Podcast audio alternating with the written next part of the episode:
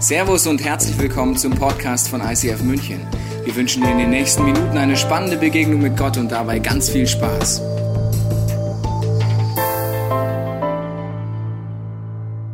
Schön, dass du dabei bist bei Walls Gedankenmauern sprengen. Das Jahr ist noch nicht besonders alt und schon geht es richtig zur Sache. Gedankenmauern sagst du, was ist das? Das ist etwas, egal ob du dich als gläubig oder nicht gläubig bezeichnest, sind Dinge, die dich daran hindern, neue Dinge auszuprobieren. Weil in deinen Gedanken es vollkommen klar ist, dass das unmöglich ist oder möglich ist. Ich weiß nicht, welche Gedankenmauern du hast, aber das Interessante ist, man hat manchmal so einen Startgedanken oder ein Starterlebnis und ab dann speichert man alles, was man ab dann erlebt, unter dieser Prämisse ab und die Mauer wird größer. Gedankenmauern können zum Beispiel sein, was wir uns heute anschauen, Wissenschaft und Glaube. Und man denkt sich, naja, Wissenschaft und Glaube ist ein Gegen, Ge Gegensatz, das passt nicht zusammen. Also entweder ich bin ein aufgeklärter Mensch und Wissenschaft ist mein Thema oder ich glaube halt. Das sagen viele Leute, denken viele Leute, das heißt, es ist eine Mauer, weil ich denke, ja, die Wissenschaft tut dir etwas anderes sagen als der Glaube, es passt nicht zusammen, also komme ich gar nicht auf die Idee, den Glauben auf der anderen Seite der Mauer auszuprobieren, weil es in meinen Gedanken absolut fest ist. Vielleicht sagst du auch, das ist nicht meine Frage, aber spätestens nächste Woche kommen wir an eine Frage, die jeder hier im Raum hat, nämlich, was ist eigentlich mit Leid? Wie kann ein liebender Gott Leid zulassen? Sagst du, ist nicht mein Thema, spätestens wenn du im Leid bist, hast du das Thema. Oder wenn jemand dir nahe ist, das erlebt und dann ist auch wieder erstmal zweitrangig, ob du dich als Christ bezeichnest oder nicht. Auf einmal kommt da so eine Mauer und du denkst dir, ja, weil es Leid gibt in der Welt, kann es da keinen liebenden Gott geben. Also fange ich erst gar nicht an, mich damit auseinanderzusetzen. Es kann auch vieles andere sein, dass du sagst, naja, ich habe ja in Biologie die Evolutionstheorie kennengelernt und aufgrund dieser Theorie ist es für mich unmöglich, dass es einen Schöpfergott gibt. Also fange ich erst gar nicht an, einen Schritt zu gehen. Ich weiß nicht, welche Mauern du hast, aber wir alle haben Mauern, die können immer wieder neu entstehen. Und ist, die Bibel nennt das Gedankenhochburgen, die mich daran hindern, einen Schritt zu gehen. Die nächsten Wochen sind super, wenn du neu in dieser Kirche bist. Wenn du schon lange in dieser Kirche bist, weißt du, der Januar ist immer besonders intensiv. Wir haben nicht nur diese Serie über diese Gedankenmauern, sondern wir geben Gas als Kirche. Wir haben den Vision Sunday am 26.01. Da sprengen wir unsere Gedanken, was Gott vorhat. Das wird auch Walls sprengen. Und wir haben den Church Without Wall Sunday wieder sprengen. Super, freuen wir uns auch schon drauf. Und dann haben wir etwas, was nur die alten Hasen hier im Raum kennen. Ich habe eine Frage. Wer kennt noch ICF Uniteds? Dann bist du schon lange in dieser Kirche. Wenn du sie nicht kennst, ich erkläre dir, was das ist. Das bedeutet, wir haben das jetzt wieder neu angefangen. Wir kommen aus all unseren Groups, alle Small Groups, alle Teams, alle Leader, alle Spender, alle Beta, alle, die sagen, ich will dabei sein, kommen in diesen Raum. Er wird packed voll werden. Es gibt leider keine Stühle. Es sei denn, du musst sitzen, dann kannst du da hinten oder da sitzen. Und es geht darum, was hat Gott vor mit uns als Church. Das heißt, wenn du neu da bist, ist der ideale Januar, Februar, um reinzukommen. Wenn du lange dabei bist, don't miss it. Wir schauen uns das an und fangen jetzt aber an mit dieser Gedankenmauer Wissenschaft oder Glaube. Es ist ein, wie eine Gedankenmauer, die heißt am Anfang, nur naive, ungebildete Menschen glauben an Gott. Okay? Weil wer aufgeklärt ist, wir sind ja alle aufgeklärt, Wer aufgeklärt ist, kommt ja nicht auf die Idee, an Gott zu glauben. Das heißt, das ist die erste große Gedankenmauer. Also wer naiv ist und ungebildet ist, der kann an Gott glauben. Wenn du dich mit Wissenschaft auseinandersetzt, wirst du es nicht tun. Fang mit diesem Argument an. Das würde ja bedeuten, dass je schlauer du bist und je intelligenter du bist, desto weniger dürftest du an Jesus Christus glauben. Du merkst schon, das ist eine Beleidigung für jeden hier im Raum, aber man kann das ja mal sagen. Okay? Wir schauen uns nur kurz an, nur das ist ein Argument. Das kannst du zu Hause googeln, weil es geht relativ schnell, das Argument, um zu sehen, dass das absolut zusammengehört. Eines der, die meisten der schlausten und brillantesten Köpfe oder viele von denen, für die ist es gar kein Widerspruch, an Jesus Christus zu glauben, und Wissenschaft zu machen. Ich mache dir nur ein paar Beispiele. Ich habe nicht die Zeit, aber Google kann dir alle ausspucken. Kannst du mal angucken. Wir fangen nur ein paar Leute, mache ich dir Beispiele. Die erste Person ist der Arnold Benz. Wer ist das? Das ist der, ein Astrophysiker an der ETH Zürich, leitet Forschungsprojekte für Sonnenphysik, Stern- und Planetenentstehung. Wie kann der denn an Jesus glauben? Wenn es ein Widerspruch wäre, könnte er es nicht machen. Offensichtlich ist es für ihn gar kein Widerspruch. Nächste Person. Werner Aber, wer ist das? Mikrobiologe. Wie Mikrobiologe? Also die, die das dann so mit Evolution und so untersuchen. Ah, okay. Mikrobiologe und Genetiker hat den Nobelpreis bekommen. Für ihn ist es offensichtlich kein Widerspruch. Und ich rede nur über die Wissenschaftler, die öffentlich, öffentlich darüber reden. Viele Wissenschaftler, genauso wie du als Privatperson, weißt vielleicht kein Mensch in deiner Arbeitsstelle, in deinem Studium, dass du Christ bist. Über die rede ich nicht. Ich rede nur über die, die sich öffentlich hinstellen und sagen, ist für mich gar kein Widerspruch. Okay, noch ein Beispiel.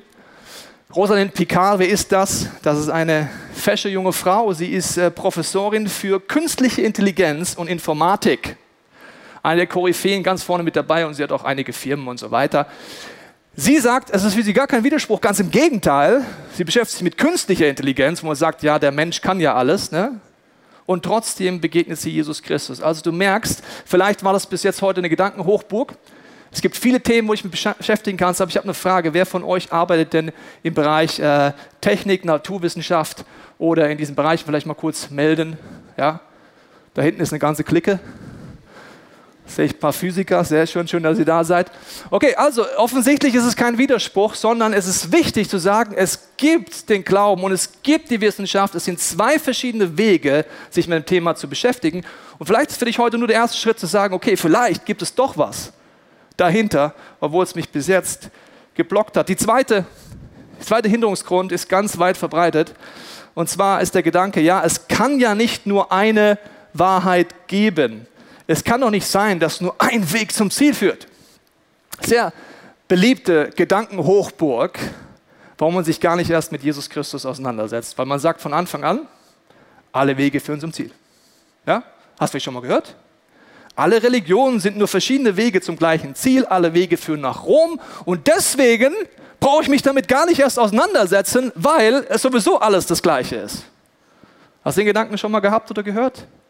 Der sorgt dafür, dass du dich nicht genau hinschaust und hinterfragst, ob das stimmt oder ob das nicht stimmt. Ich möchte es dir an einem Beispiel erklären. Wenn das deine Weltanschauung ist, und es gibt auch viele gläubige Christen, die sagen, ja, es sind halt verschiedene Wege, die zum Ziel führen. Ich möchte dir mal kurz zeigen, was das bedeutet, wenn das deine Weltanschauung ist. Das kannst du vergleichen mit einem alten Beispiel, und zwar, vielleicht kennst du das Beispiel auch, wenn verschiedene Blinde versuchen herauszufinden, was ein Elefant ist. Das sieht dann so aus. Jeder ist an einer anderen Stelle und versucht, obwohl er blind ist, zu verstehen, was ist das da? Als Metapher für, was ist die Weltanschauung? Wie ist das mit Gott? Der eine fängt am Rüssel an und sagt, ja, also Gott ist wie so ein Rüssel. Ja? Da kommt Luft raus und Luft rein, eigentlich so wie so ein Staubsauger und gleichzeitig irgendwie crazy lang. Sagt der Nächste, nee, nee, nee, nee. Also mit Gott ist es so, weil er ist gerade an dem Bein, das ist eher so ein festes Fundament, der bewegt sich eigentlich nie. Wenn, dann ist es sehr schwerfällig. Also mit Gott ist es so. Sagt der Nächste am Ohr, Jungs, Mädels, wie jetzt? Also ganz ehrlich, Gott ist so was ganz Großes, Weiches, Ledriges, Komisches und das bewegt sich immer und ich habe das Gefühl, wenn ich da reinschreie, erschrickt er. So, ich weiß nicht, sondern diskutieren die drüber, wer hat recht. So, und jetzt, wenn du sagst, deine äh, Idee ist ja, alle Wege führen zum Ziel, die wissen nicht, dass eigentlich alle zum Elefanten führen. Was sagst du dann damit? Du sagst damit, dass du die einzige Person ist, die nicht blind ist. Ja? Weil du hast verstanden, dass eigentlich alle Wege zum Ziel finden. Nur diese Bruchpiloten, die da rumsuchen und der Meinung sind, es gibt unterschiedliche Wege, die haben nicht recht. Das heißt, wenn das heute deine Meinung ist, ist das genauso eine Weltanschauung und ein Glaube wie die anderen auch.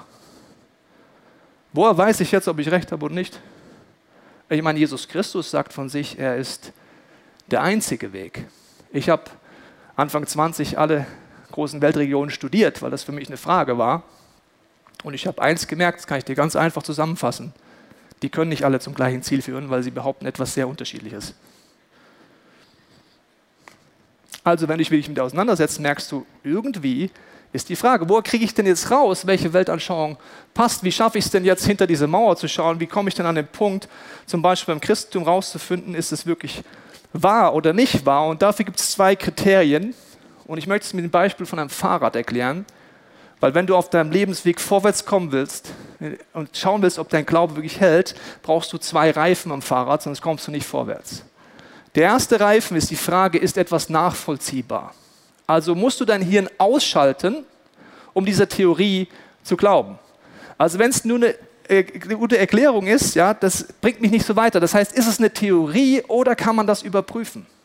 Wir wollen uns heute anschauen, kann man, was für viele Wissenschaftler so ist, wissenschaftlich untersuchen, ob der Glaube mit Jesus Christus Hand und Fuß hat, ja oder nein. Wenn du das nicht könntest, ist es eine nette Theorie. Weißt du, es gibt Leute, die glauben an das Spaghetti-Monster. Ist eine Theorie, kann, man, kann ja sein, ja. Also die, in Spaghettis gibt es so Monster und das sind Spaghetti-Monster. Weißt du es? Ja, ich habe es im Mikroskop angeguckt, der sind kleiner als im Mikroskop. Okay, verstehst du also? Ist einfach eine nette Theorie. So, das Zweite, was du brauchst, ist aber, es muss erlebbar sein. Wenn es nicht erlebbar ist, ist es, es nicht bringen. So, warum brauchst du jetzt beides? Wenn etwas nur erlebbar ist, aber nicht nachweisbar, ist es die Wahrscheinlichkeit hoch, dass es ein Placebo ist. Das bedeutet, ich war auf einem Kindercamp früher und hatte Heimweh. Kam ein Mitarbeiter zu mir und hat mir eine kleine Bonbon gegeben. Ja, ich wusste das nicht. Er hat mir gesagt, das hilft gegen Heimweh. Später habe ich herausgefunden, es war Traubenzucker. So, in dem Moment war ich wirklich der Meinung, irgendwie ein bisschen süß und so weiter, das hilft schon ein bisschen, ja? Aber es war ein Placebo. Das heißt, wenn du sagst, ich erlebe das halt einfach und weil es sich gut anfühlt und weil ich es erlebe, deswegen ist es wahr, stimmt es nicht. Ich habe erlebt, dass der Traubenzucker in dem Moment es besser gemacht hat. Und trotzdem war es ein Placebo. Was ist das Problem an Placebo? Wenn ich darauf setze und versuche, gegen die großen Challenges meines Lebens, wo ich geistlich, körperlich krank bin, mit einem Placebo zu arbeiten, werde ich irgendwann merken, dass ich daran sterbe, weil es nichts gebracht hat. Das heißt, ein Glaube muss nachvollziehbar und erlebbar sein. Du brauchst beides, um es zu überprüfen. Und das wollen wir heute genauer anschauen. Und äh, der Chris wird uns mit reinnehmen zum Thema erstes Rad nachvollziehbar. Wenn du heute zum allerersten Mal in dieser Kirche bist, stellst du dir vielleicht die Frage, ist das, woran die hier alle glauben, ist es überhaupt gut belegt? Stimmt es überhaupt? Selbst wenn du schon lange in diese Kirche gehst, nicht als gläubiger Christ bezeichnest, glaube ich, dass es sehr wichtig ist, sich diese Frage mal zu stellen. Ist das, woran wir hier alle glauben, ist das überhaupt gut belegt? Ist das überhaupt nachvollziehbar? Ist das überhaupt gut begründet? Ich habe mir diese Frage gestellt und habe gedacht, okay, wo fängt man denn an? Ich habe angefangen im Internet zu recherchieren, gab es verrückte Seiten, zum Beispiel über den Urknall. Da hat man dann Diskussionen gesehen von Wissenschaftlern, die glauben und Wissenschaftler, die nicht glauben. Und es endete in schier endlosen Diskussionen, die mich am Ende nicht wirklich weitergebracht haben. Aber wenn ich heute zurückschaue, dann gibt es einen Tipp, es gibt eine Frage, die mir geholfen hat, damit ich mir sehr, sehr viel Zeit spare. Und das ist mein Tipp an dich. Es gibt eine Frage, die ist nämlich so entscheidend, dass es Auswirkungen auf alle anderen Sachen hat. Also diese Antwort zu dieser Frage entscheidet so ziemlich alles andere auch. Und die lautet so. War Jesus der, der behauptet hat zu sein? War Jesus der, der behauptet hat zu sein? Ich erkläre dir, warum die Frage so entscheidend ist. Nehmen wir mal an, du liest in der Bibel, wie Jesus über das Wasser gelaufen ist. Und dann liest du das und denkst dir, ehrlich, so ein Quatsch, das kann doch gar nicht möglich sein. Wenn Jesus nur ein weiser Lehrer war, also ein Mann, der gute Sachen gemacht hat und gesagt hat, dann ist das völliger Quatsch, dann ist das völliger Unsinn, dass er über Wasser laufen konnte. Dann stimmt das nicht, was die Bibel sagt. Wenn Jesus aber wirklich Gottes Sohn war, nehmen wir nur mal kurz an, nehmen wir mal kurz an, Jesus war wirklich Gottes Sohn. Nehmen wir an, er war wirklich der, durch den, wie die Bibel sagt, das komplette Universum entstanden ist. Ja, natürlich hätte dann über Wasser gehen können. Also war Jesus der, der behauptet hat. Davon hängt alles ab. Dann sind noch die ganzen Diskussionen über die Fragen, äh, über die Wunder und so weiter beantwortet. Aber jetzt meine Frage, was hat er denn überhaupt behauptet? Ich wusste das früher gar nicht. Was hat er denn eigentlich genau gesagt? Also Bastian Schweinsteiger zum Beispiel. Großartiger Fußballer. Und es gibt Menschen, die nicht nur Fans von ihm sind, sondern die ihn anbeten als Fußballgott. Bastian Schweinsteiger hat nie gesagt, dass er Gott ist. Aber wie sieht denn das bei Jesus aus? Was ich jetzt kurz machen möchte, ist zuerst anschauen, was hat Jesus eigentlich behauptet, was hat er beansprucht und im zweiten Teil genau das zu überprüfen.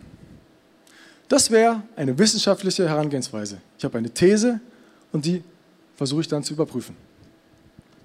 Wir schauen dazu einfach mal uns ein paar Aussagen von Jesus an. Wir starten in Johannes 5, Vers 22 bis 23. Und der Vater richtet niemanden, sondern hat das Gericht, hat er ganz in die Hände seines Sohnes gegeben, damit sie alle den Sohn ebenso ehren, wie sie den Vater ehren. Also das muss man jetzt ein, zwei Mal durchlesen, aber merkt, es ist eine ziemlich krasse Aussage, die er da sagt.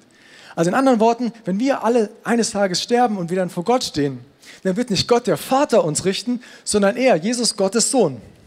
Er stellt sich damit auf, mit Gott auf eine Ebene.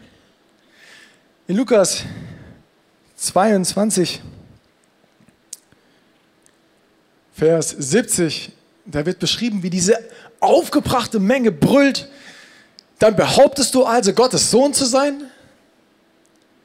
Und er erwiderte, ihr sagt es, ich bin es. Ich habe mich lange gefragt, warum haben sie Jesus eigentlich gekreuzigt? Hast du dir schon mal die Frage gestellt, warum wurde er überhaupt gekreuzigt? Genau deswegen, weil er gesagt hat, weil er sich mit Gott auf eine Ebene gestellt hat. In Johannes 10, Vers 30, da sagt er, der Vater und ich sind eins. Also Jesus hat diese Göttlichkeit beansprucht. Okay, aber ist es auch wahr? Stimmt es auch? Um das zu machen, schauen wir jetzt mal ganz kurz in sein Leben rein und schauen das, was wir über ihn wissen. Also da war ein Mann, der hat vor ca. 2000 Jahren in Palästina gelebt. Und dieser Mann hat, wie wir gerade gesehen haben, behauptet, Gottes Sohn zu sein. Jetzt gab es aber Menschen, und ich formuliere das jetzt ganz vorsichtig, mit Absicht, die behauptet haben, dass sie gesehen haben, wie dieser Mann Sachen gemacht hat, die wie Wunder aussahen. Weil wenn ich das so formuliere, sind alle Historiker noch dabei. Also da war ein Mann, äh, da, waren, da waren Menschen, die haben behauptet, dass sie gesehen haben, wie dieser Mann Sachen gemacht hat, die wie Wunder aussahen. Zum Beispiel gab es Leute, die gesehen haben, wie er fast 20.000 Menschen mit ein paar Broten ernährt hat an einem Tag. Also ich weiß, Brot, langkettige Kohlenhydrate, sättigt sehr lange, aber 20.000 Menschen? Das kann kein Mensch. Es gab Menschen, die behaupten, dass sie gesehen haben oder miterlebt haben, wie ein, ein Blinder plötzlich wieder sehen konnte, weil Jesus ein Wort gesagt hat. Es gab Menschen, die miterlebt haben, wie Jesus zu dem Sturm gesprochen hat und ihm Wind und Wetter gehorcht haben auf seinen Befehl. Es gab sogar Menschen, die erlebt haben, wie völlig äh, unheilbar kranke Menschen innerhalb von einer Sekunde wieder gesund wurden. Und es gab andere Menschen, die behaupten, dass sie erlebt haben, wie ein Mensch, zum Beispiel Lazarus, der eigentlich tot war seit mehreren Tagen, durch ein Wort von Jesus wieder lebendig wurde. Das Beeindruckende ist, dass Jesus nicht nur diese wahnsinnigen Behauptungen aufgestellt hat, sondern dass er es geschafft hat, die Leute, die viel Zeit mit ihm verbracht haben, davon zu überzeugen. Das ist deswegen wichtig, weil es schon manchmal Leute gibt, die gesagt haben, ja, ich bin Gott. Aber spätestens, wenn andere Menschen länger Zeit mit diesem Mann oder dieser Frau verbracht haben, haben sie gemerkt, nee, ist er nicht. Wir waren über Silvester mit 17 Freunden auf einer Hütte in Österreich. Und viele davon haben sich vorher noch nicht gekannt. Da wir jetzt aber vier Tage intensiv Zeit miteinander verbracht haben, haben wir uns besser kennengelernt. Zum Beispiel sind wir morgens aufgestanden, haben zusammen gefrühstückt, sind dann tagsüber Skifahren gegangen, waren Schlittenfahren, Rodeln, haben Wanderungen gemacht, abends zu Hause was Leckeres gekocht und haben zum Teil bis tief in die Nacht zusammengequatscht. Und ich kann dir eine Sache nach diesen vier Tagen zu 100% sagen. Wenn ich jetzt hier stehen würde und behaupte, ich bin Gott oder Gottes Sohn, dann würde jeder von diesen 17 Menschen hier Einspruch erheben, weil sie mich kennengelernt haben. Weil sie wissen, hey, wenn der äh, Christ, der ist mal falsch irgendwo abgebogen, ist plötzlich im Tiefschnee gelandet beim Skifahren und der konnte nicht einfach wie Jesus, übers Wasser, wie Jesus, der übers Wasser gelaufen ist, einfach über den Tiefschnee schweben. Nein, er musste sich da stundenlang rauskämpfen. Oder wenn, ich, wenn wir alle hungrig waren nachmittags und nichts mehr zu essen hatten, wir hatten noch einen Müsli-Riegel, dann konnte Christ nicht einfach diesen Müsli-Riegel nehmen und alle waren satt von diesem einen Corny-Riegel. Allein anhand von den Fehlern, die ich in diesen vier Tagen gemacht habe, allein anhand von den Situationen, wo ich irgendwie aus egoistischen Motiven heraus gehandelt habe, allein von, aus, allein von diesen Gründen aus werden die heute sagen, also der Chris, das ist ein netter Kerl, aber Gott ist der nicht. Bei Jesus war das anders. Jesus hat nicht nur geschafft, also hat nicht nur diese Behauptung erhoben, sondern er hat sogar geschafft, dass die Leute, die viel, mit ihm, die viel Zeit mit ihm verbracht haben, ihm das geglaubt haben, davon überzeugt waren, dass er Gottes Sohn war. Und obwohl, obwohl diese Leute nicht nur vier Tage mit ihm verbracht haben, sondern zum Teil über drei Jahre mit ihm Zeit verbracht haben. Eine andere Tatsache, die wir über Jesus heute wissen, dass er gekreuzigt wurde. Weiß man auch aus diversen außerbiblischen Quellen. Also er wurde gekreuzigt und wurde begraben. Aber nach drei Tagen war dieses Grab plötzlich leer. Jetzt was ist mit diesem Leichnam passiert? Na gut, vielleicht haben ja die Römer ihn geklaut. Die Römer haben den Leichnam auf gar keinen Fall geklaut und versteckt. Warum? Weil sie genau das verhindern wollten. Die wussten, dass der Jesus Tage vorher schon gesagt hat, hey, ich werde sterben, aber am dritten Tag werde ich wieder auferstehen. Genau deswegen wollten die verhindern. Deswegen haben sie diese Waren vor dieses Grab gestellt, um zu verhindern, dass dieser Leichnam geklaut werden kann. Okay, vielleicht waren es ja die Jünger, die Nachfolger von Jesus. Wir wissen, dass einige der ersten Christen nicht nur auf brutalste Weise, sie wurden verfolgt, auf brutalste Weise gefoltert und viele von ihnen sogar hingerichtet. Und das waren ganz normale Menschen. Das waren Familienväter, das waren Mütter, das waren Männer, das waren ganz normale Frauen. Wenn sie ihn wirklich irgendwo versteckt hätten, irgendjemand, irgendjemand hätte früher oder später verraten, wo sie ihn versteckt haben. Aber sie konnten es nicht, weil sie nicht versteckt hatten. Im Gegenteil, sie, viele von ihnen haben Jesus gesehen, als er wieder auferstanden ist. Sie haben mit ihm Zeit verbracht. Sie durften ihn anfassen. Sie haben sogar mit ihm äh, gesprochen und sie haben mit ihm gegessen. Dieses Ereignis von dieser Auferstehung von Jesus, es hat eine Explosion ausgelöst. Innerhalb von kurzer Zeit hat sich diese Nachricht von dem auferstandenen Jesus von Nazareth über das komplette römische Reich ausgebreitet. Diese Nachricht hat innerhalb von weniger Zeit einen kompletten Kontinent überschwemmt. Das sind jetzt nur so ganz kleine Ausschnitte gewesen von dem, was du rausfindest, wenn du dich mit einer gewissen Offenheit damit beschäftigt, beschäftigst, war Jesus der, der behauptet hat zu sein. Wir haben dir, falls du Lust hast, dich mal ein bisschen mehr damit zu beschäftigen, einfach mal drei, drei Ideen gegeben, wo du mal anfangen könntest zu suchen. Zum Beispiel äh, C.S. Lewis hat ein Buch geschrieben, Pardon, ich bin Christ. Lee Strobel, äh, der Fall Jesu, da geht es insbesondere um die Auferstehung, weil das der Kern von dem Ganzen ist. Es gibt es als Buch, auch als Film.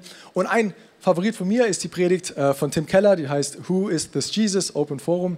Ähm, kann ich dir sehr empfehlen, einfach mal die Zeit zu nehmen und dich damit ein bisschen zu beschäftigen, egal ob du Christ bist oder nicht Christ bist. Aber eine Sache möchte ich jetzt hier zum Abschluss schon festhalten.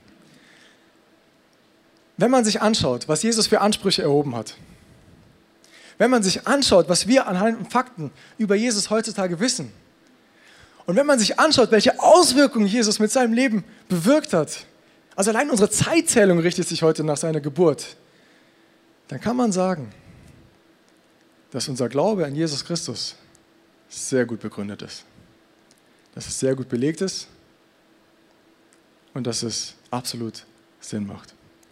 Tobi, wenn das Ganze nachvollziehbar ist, gut belegt ist, ist es dann auch erlebbar? Danke, Chris.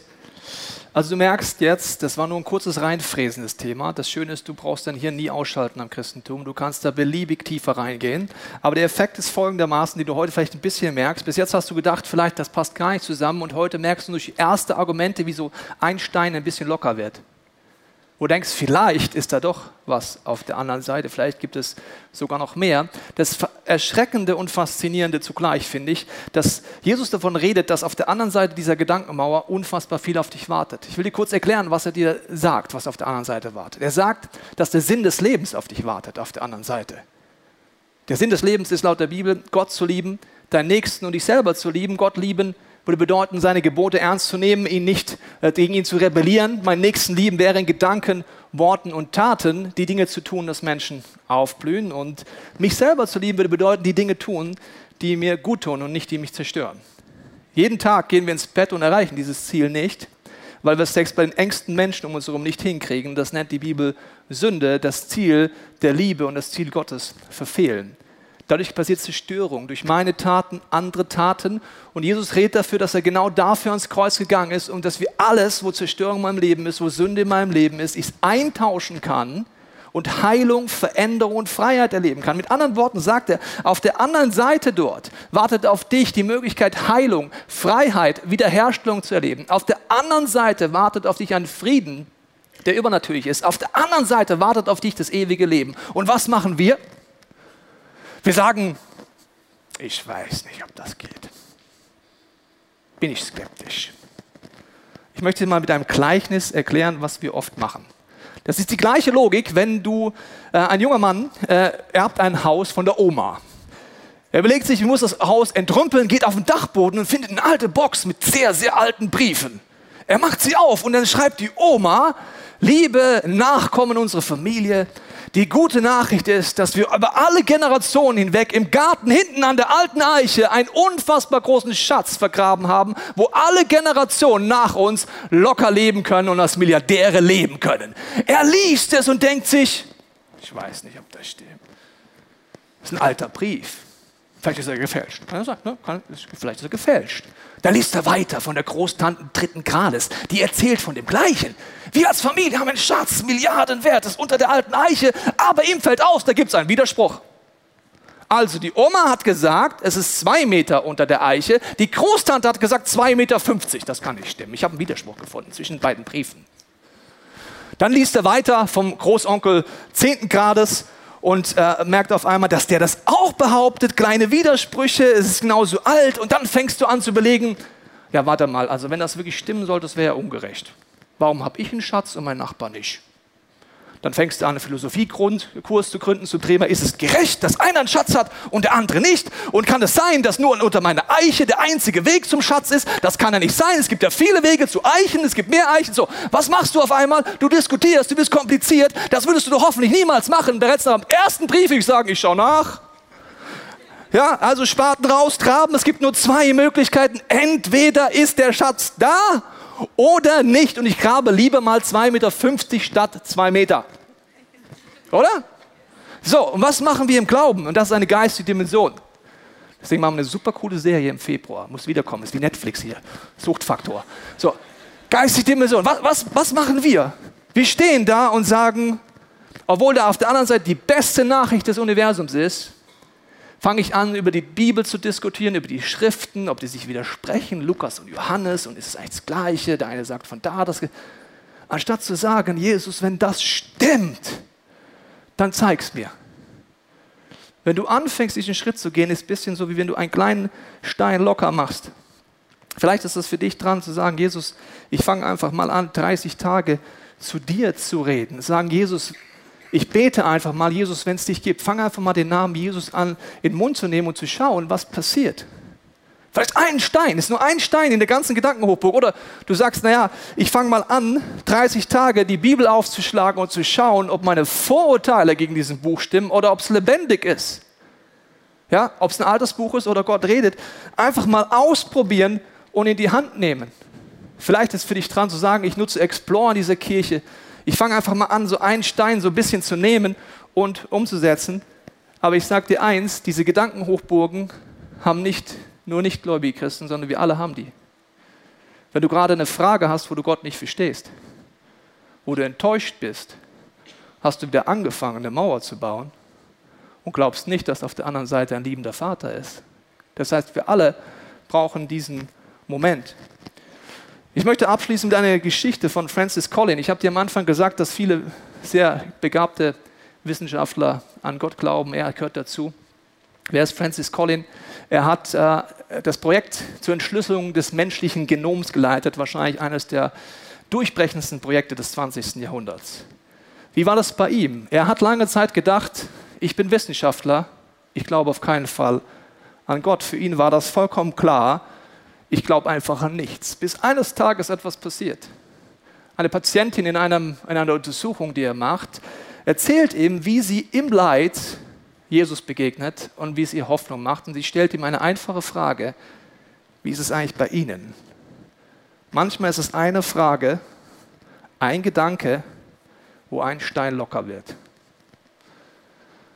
Er wird ruhig und sagt, ich glaube eigentlich an nichts. Das Interessante ist, dass der Heilige Geist anfängt zu wirken und er fängt an nachzudenken und er fängt an zu suchen. In dem Fall ein Buch, das der Christ erwähnt hat, Pardon, ich bin Christ. Er nimmt diesen Stein und fängt an, darin zu lesen in diesem Buch und erlebt, dass Gott anfängt zu reden durch einen Gedanken, wieder im Buch.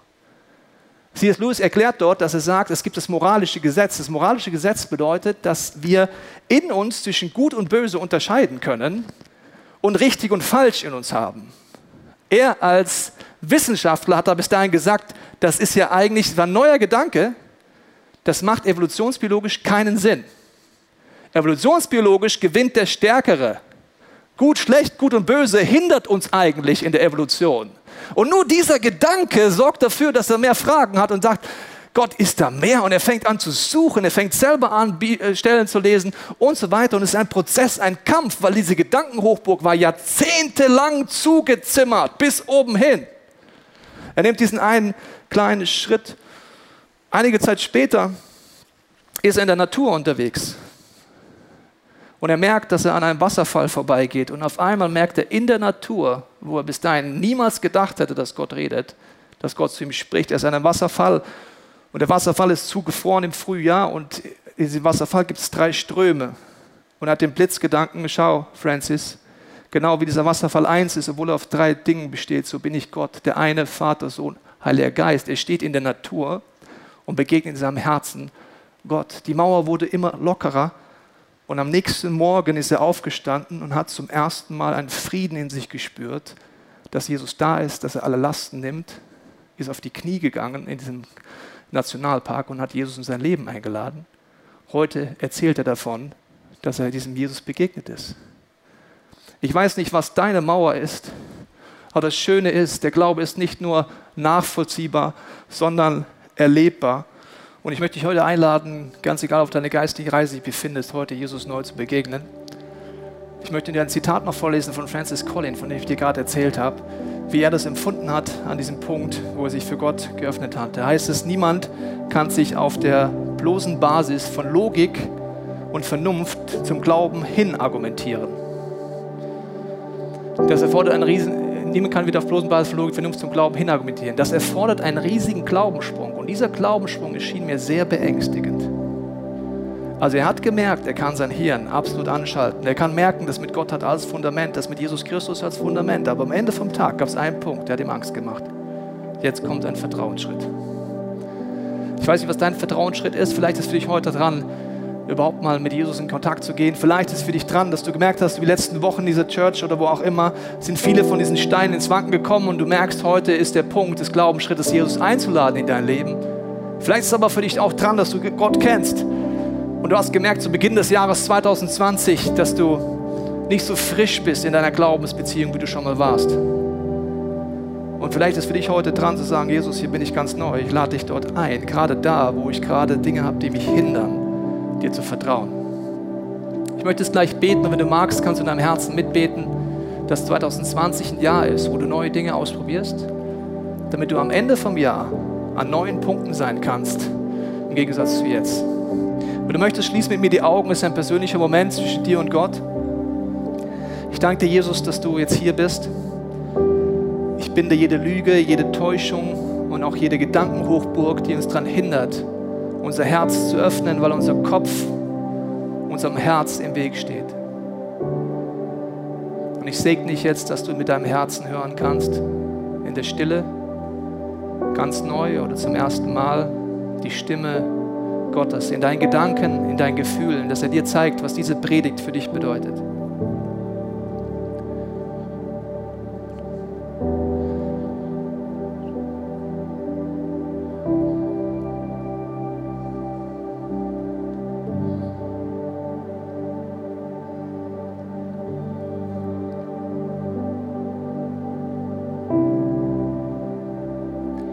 Ich segne dich jetzt mit der Gegenwart des Heiligen Geistes.